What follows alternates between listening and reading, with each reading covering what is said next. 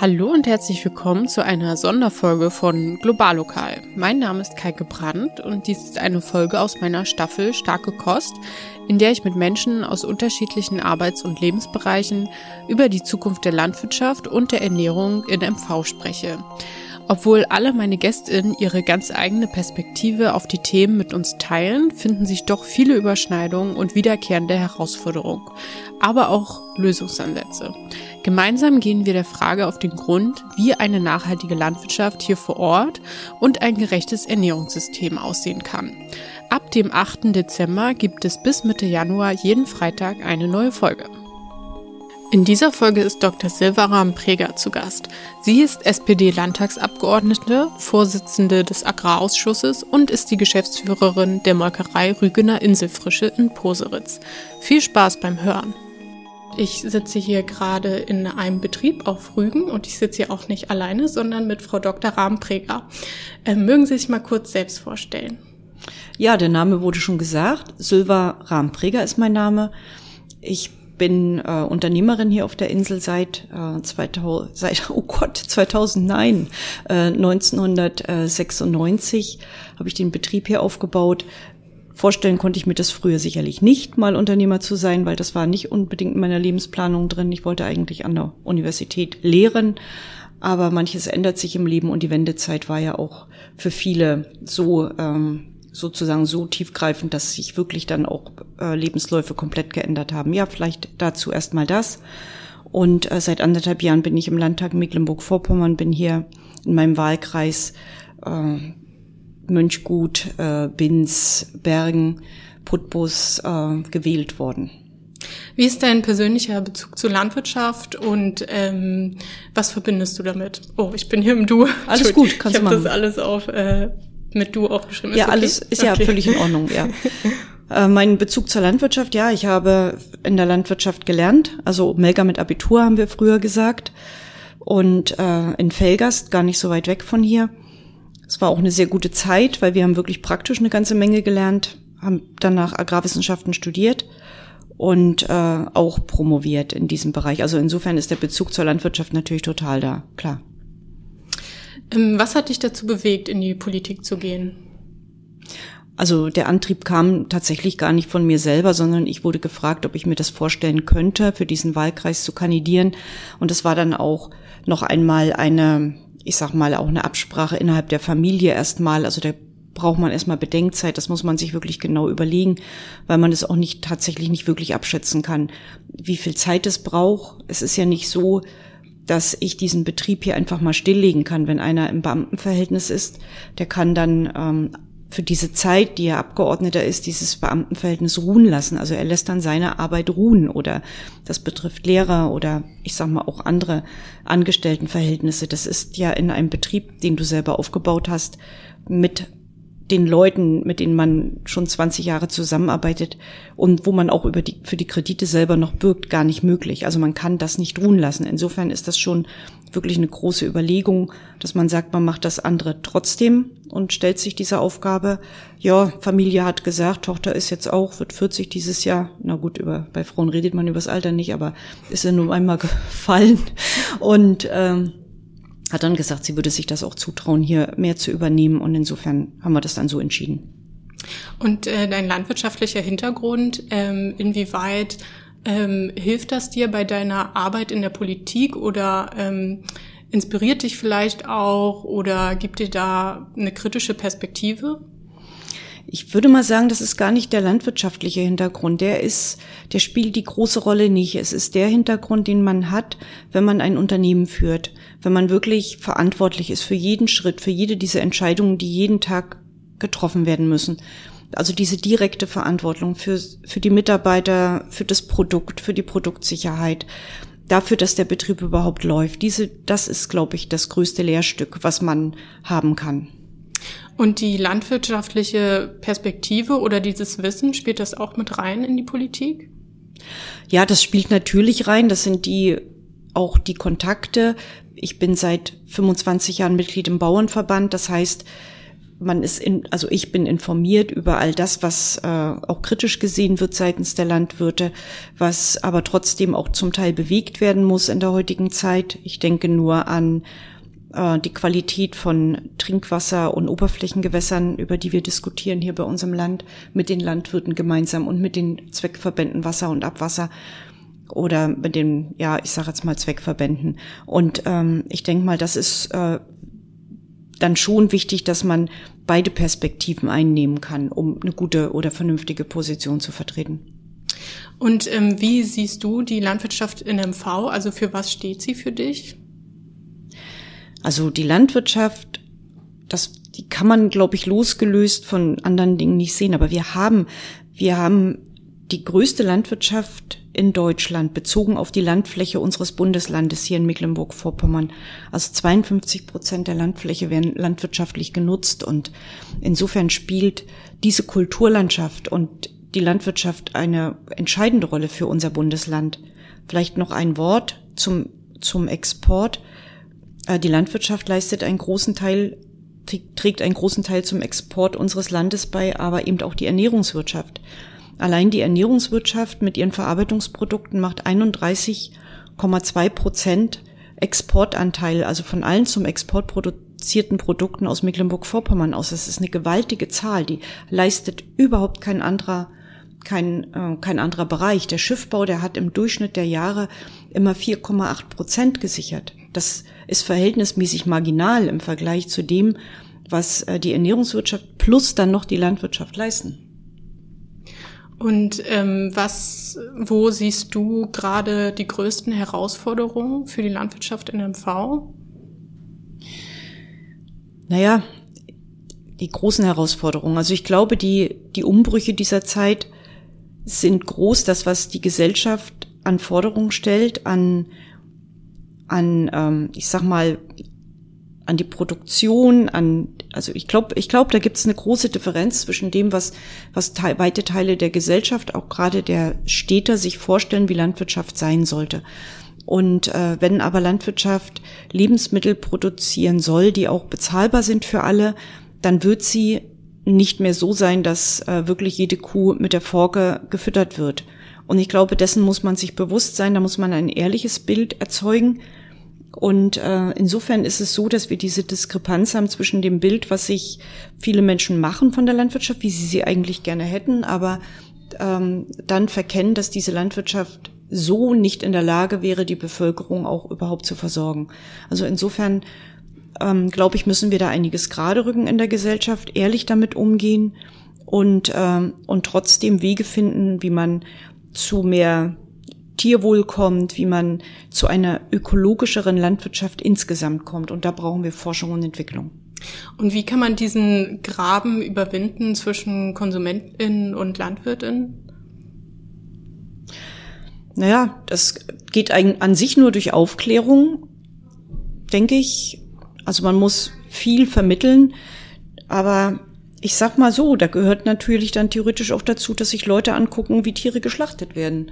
Und ähm, ich glaube, das ist etwas, wo dann die, die Freundschaft zum Fleisch ist da, aber die, das Ertragen, dass Tiere getötet werden, ist eben nicht da. Und ich glaube, das ist wirklich so, dass in dieser Gesellschaft vieles auseinandergelaufen ist, weil man bestimmte Prozesse einfach komplett ausblendet. Und siehst du also in der Hinsicht auch Chancen im Anbau von Eiweißpflanzen für die menschliche Ernährung?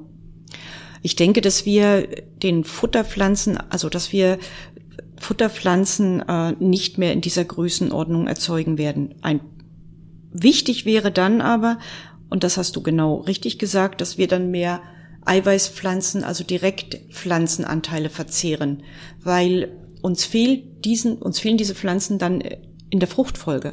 Wir brauchen eine deutlich höhere Fruchtfolge, um die Bodenabdeckung zu sichern, um die Stickstoffkonzentration im Boden äh, wieder ähm, abzusenken oder besser gesagt den Reststickstoff zu verbrauchen.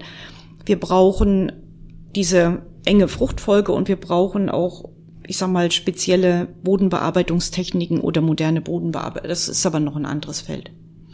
Und ähm, wie siehst du da, also welche Herausforderungen gibt es in MV für diese Entwicklung? Weil also strukturell ist es ja momentan schwierig, da Verarbeitungsmöglichkeiten für Hülsenfrüchte zum Beispiel zu finden, also zumindest in größeren Mengen. Ähm, wie, also welche Chancen siehst du da, das zu verbessern? Also ich denke, dass wir vielleicht in einem ganz kleinen Teil einen, auf einem guten Weg sind. Wir haben bei uns in Mecklenburg-Vorpommern also das ist ja ein Bereich der Ernährungswirtschaft. Das muss man mal so sagen. Also wir bräuchten Verarbeitungsbetriebe, die landwirtschaftliche Produkte kaufen und verarbeiten und möglichst auch zu einem Endprodukt, was dann im äh, Supermarktregal auch zu kaufen ist und äh, nicht nur in einem vielleicht kleinen Hofladen. Wir ähm, uns fehlen im Prinzip diese Verarbeitungsstrukturen, aber wir haben auch im Land, ich glaube in den letzten 30 Jahren, es gab nie eine Abteilung Ernährungswirtschaft. Es gibt nicht mal ein Referat Ernährungswirtschaft in unserem Bundesland. Und äh, wir haben für viele andere Teilbereiche Referate eingerichtet, aber für den Bereich, der diesen Export auch sichert und eigentlich strukturell so wichtig wäre, haben wir äh, politisch keine direkte Verantwortlichkeit. Und ich glaube, da, das ist ein Punkt, wo man ansetzen muss. Und äh, für uns wäre das wichtig, dass wir unsere kleinen, unsere Forschungseinrichtung, die in Neubrandenburg an der Hochschule angedockt ist, nämlich das ähm, Zentrums für Lebensmitteltechnologie und äh, Produktentwicklung, dass wir dort äh, wirklich diesen Wandel hinbekommen zu einem Zentrum für ähm, Bioökonomie und gesunde Ernährung und Lebensmitteltechnologie. Also das ist, muss das Ansinnen sein, das müssen wir auch unterstützen. Weil nur, wenn wir die Chance haben, Produkte auch mal bis zu einem Endprodukt zu entwickeln, finden wir vielleicht auch junge Leute, die sagen, für mich wäre das die Grundidee. Ich meine, ich habe hier auch mal mit drei Leuten angefangen, jetzt sind wir hier 24. Warum soll das nicht in anderen Bereichen auch gehen, äh, bei Verarbeitungsprodukten aus, aus Leguminosen? Mhm. Für welche andere, anderen Produkte oder Produktgruppen wäre das auch noch sinnvoll, außer Eiweißpflanzen? Ja, natürlich. Äh, wir reden, wir haben das Problem der, also nicht das Problem, sondern wir reden viel über Aquakultur. Wir haben, könnten deutlich mehr Produkte aus Aquakultur vermarkten, wenn die Nachfrage da wäre. Im Moment hat die Aquakultur, glaube ich, ein Problem. Das ist das Energieproblem, also das warme Wasser. Aber auch da muss man neu denken und muss, muss dort vielleicht, ähm, man kann nur solche Anlagen bauen, dort wo vielleicht auch eine Biogasanlage da ist und die Abwärme natürlicherweise dann oder nicht natürlicherweise, sondern einfach durch die Biogasanlage da ist und wir sie auch verwerten können, sinnvoll in dem Moment. Und ähm, aber wir brauchen oder Weißfisch zum Beispiel. Bei uns wird in den Binnengewässern sehr viel Weißfisch vorhanden, Brassen und Schleier. Die werden bei uns überhaupt nicht als Speisefisch äh, verarbeitet kauft kein Mensch. In Polen werden sie gekauft, die Polen kaufen im Prinzip Weißfisch, aber bei uns nicht. Und es wäre durchaus aber möglich mit moderner Technologie, das kann man auch im ZELT zum Beispiel machen, aus diesem Weißfisch das Fleisch zu gewinnen. Da gibt's verschiedene Methoden und, äh, und dann, ich sag mal, einfach einen Fischburger zu machen, der den man gut, wo man sagen kann, der kommt aus unseren heimischen Gewässern und wir nutzen wirklich auch diese Art, diese Fischart aus und benutzen sie und äh, bringen damit Nahrungsmittel auf den Markt. Also es wäre an sich ist das eigentlich alles sehr naheliegend, aber es muss in die Hand genommen werden. Und steht dem vielleicht auch ähm, gerade die gesellschaftliche Haltung da entgegen oder sind es nur die Verarbeitungsstrukturen oder hm, was ist sozusagen das Problem, dass es noch nicht passiert ist? Ich glaube, die Ursachen sind vielfältig. Wir brauchen junge Menschen, die sich selbstständig machen wollen. Wir brauchen wirklich junge, engagierte Menschen, die gut ausgebildet sind, äh, die auch eine Affinität zum Unternehmertum haben. Äh, das ist das eine, aber wir brauchen auch politisch, ich sag mal einfach, bessere Rahmenbedingungen für Unternehmen in, im Sinne vielleicht gar nicht der Rahmenbedingungen, aber auch der Anerkennung des, des Unternehmertums und ähm, dies solcher Leistungen. Ich glaube, dass ähm, die jungen Leute heute, die meisten möchten eigentlich, glaube ich, eher in die Verwaltung gehen oder eine Forschungsstelle haben, aber Unternehmer sein, das ist äh, im Moment gerade nicht so sexy. Und wie, also wie sehen diese politischen Maßnahmen aus, um äh, junge Unternehmer zu unterstützen oder Fördermöglichkeiten zu schaffen? Ich glaube, das sind nicht, das sind politische Maßnahmen, das kann man, glaube ich, so gar nicht fassen. Das ist eine gesamtgesellschaftliche Haltung, die sich gebildet hat. Die, äh, die das nicht mehr lukrativ erscheinen lässt. Das kann man mit politischen Maßnahmen schwierig machen. Ich glaube, da sind wir auf einem guten Weg mit, dass wir im Prinzip im Moment das Handwerk wieder fördern, dass wir die Meisterausbildung fördern wollen. Also in diese Richtung, das bezieht sich ja alles auf, ähm, ich sag mal, Erhaltung von Handwerk und Förderung des Handwerks. Ich glaube, da wird politisch schon einiges gemacht, aber das muss erst mal in die Köpfe wieder einer ganzen Generation rein. Also Weißfisch und Leguminosen und ähnliches, siehst du das eher als Nischen oder tatsächlich was ähm, auf, also auf größeren Maßstab sozusagen ähm, betrieben werden kann? Ich glaube, das ist immer eine Frage, was der Markt aufnimmt, wie gut man die, den, die Marke oder eine Marke entwickelt und am Markt dann auch platziert. Ich, und auch welche Zielrichtung ich habe. Ich kann mir vorstellen, dass ich mit so einem mit so einem, ähm, ich sag mal, mit so einem Fischburger auch äh, die Caterer und die Gastronomie erreichen könnte. Und ähm, dann natürlich einen deutlich größeren Markt habe, als wenn ich ihn jetzt nur im Lebensmitteleinzelhandel anbiete und das natürlich auch erstmal sehr stockend geht. Ähm, das gleiche gilt für es gibt ja schon sehr viele, man darf sich nichts vormachen, es gibt schon sehr viele Alternativen zum Fleisch. Also wir haben auf, ähm, ich sag mal, Proteinbasis ja schon Patties aus äh, Erbsenprotein und ähnlichen. Aber das schmeckt natürlich immer so ein bisschen, das hat auch einen Eigengeschmack. Also man muss, glaube ich, ein bisschen was dran tun, dass es eben vielleicht geschmacklich ein bisschen neutraler ist, was wir bei Sojakuchen kennen, der sehr neutral ist, den man sehr gut würzen kann und mit bestimmten Gewürzen auch in wirklich bestimmte Geschmacksrichtungen entwickeln kann, so dass man fast das Gefühl hat, also oder besser gesagt, man weiß gar nicht mehr so richtig, was man ist, es ist aber lecker. Und ich glaube, darum geht es. Es muss einfach nur lecker sein. Und wenn ich ein gutes Produkt herstelle, das ist immer so, man darf keinen dazu treiben müssen, dass äh, er vielleicht auch eine fleischlose Alternative hin und wieder isst, sondern es muss so lecker sein, dass man sagt, das mache ich gerne. Wie Grillkäse hat sich ja total etabliert. Also wie ne, war gar nicht früher überhaupt nicht, stand gar nicht auf dem Programm beim Grillen, dass man sich da einen Käse drauflegt. Das ist heute völlig normal, dass Gemüse gegrillt wird und auch ein Käse gegrillt wird. Aber in diese Richtung, glaube ich, kann es schon Entwicklungen geben. Die Frage ist einfach immer, wie weit man das im Prinzip, das Produkt so weit, na, ich sage jetzt mal einfach auch marktreif entwickeln kann, dass ähm, und es, dass es eine Markt eine Marktchance hat und dass wir dann aber natürlich auch Leute finden, die sagen, ich stelle mich diesem Risiko, ich baue hier ein kleines, ich sag mal Verarbeitungswerk hin mit einer bestimmten Tonnagegröße, aber ich glaube nicht, dass es immer die große Industrie sein muss.